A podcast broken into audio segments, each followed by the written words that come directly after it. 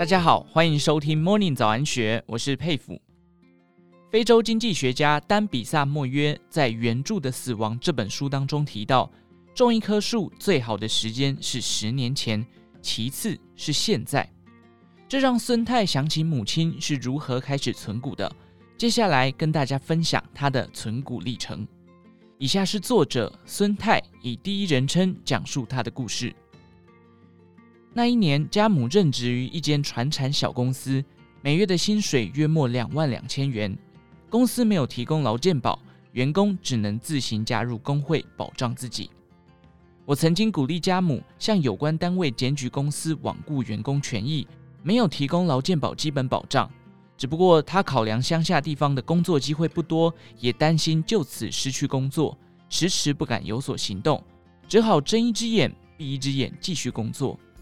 转眼之间，已经进入五字头知天命的岁数了，但工作收入不高，也没有理财经验，所攒下来的积蓄十分有限。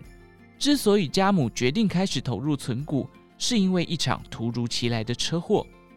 这一场车祸让他感受到生命的无常，危机感油然而生。在家休养的时间让他觉得无助，因为职场对于中高龄工作者并不友善，没上班就没收入。担心工作随时被别人取代，对生活充满无力感。在经过一番思考后，家母最后决定透过存股的方式存下自己的退休金，来降低子女的负担。多年之后，我好奇问家母，为何当初愿意尝试存股？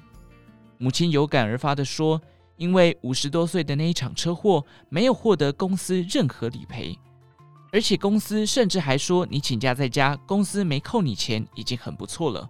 这件事让他深刻体会到职场的现实，以及对于年长者的不友善。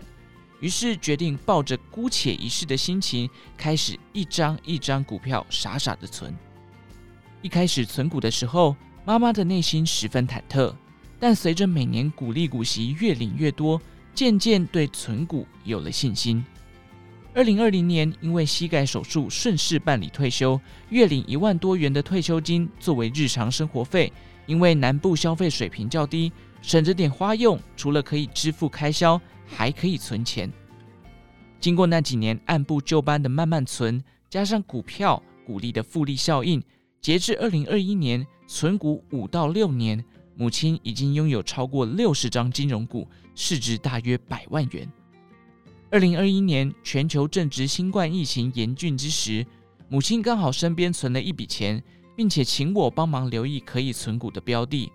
这时刚好遇到台新金跟彰化银行分手合并保德信的题材，而且台新金当时的股价只有在十四块附近，因此我建议家母如果真的要买，可以考虑台新金。后来母亲买进台新金之后，截至二零二二年一月十九日为止。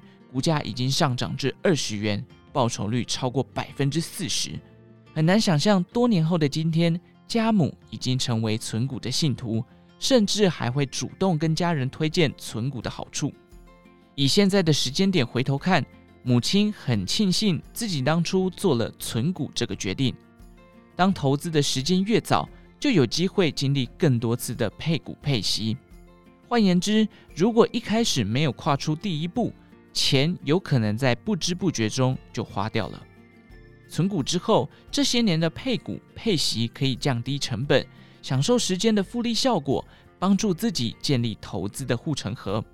所以说，重点是只要跨出第一步，永远不嫌晚。没有跨出去，一切都只是空谈。以第一金为例，假设二十元买进，配股配息一元，以每年降一元成本计算。八年后的持股成本已下降为十二元左右，除非再次遇到像二零零八年金融海啸股灾，造成台股的加权指数跌破四千点的事件。由此可见，选对好的标的后，只要妥善运用时间复利的威力，就能帮自己筑好一道护城河，借此保护资产，何乐而不为呢？投资就从现在开始，勇敢踏出第一步，永远不嫌晚。以上内容节录自幸福文化《存股轻松学二》，小韭菜夫妻的股市逆袭人生，七百三十张金融股年配息七十万的存股成长之路，和你一起打造自己的长期饭票。更多精彩内容，欢迎参考《金周刊》官方网站或下载《金周 App》。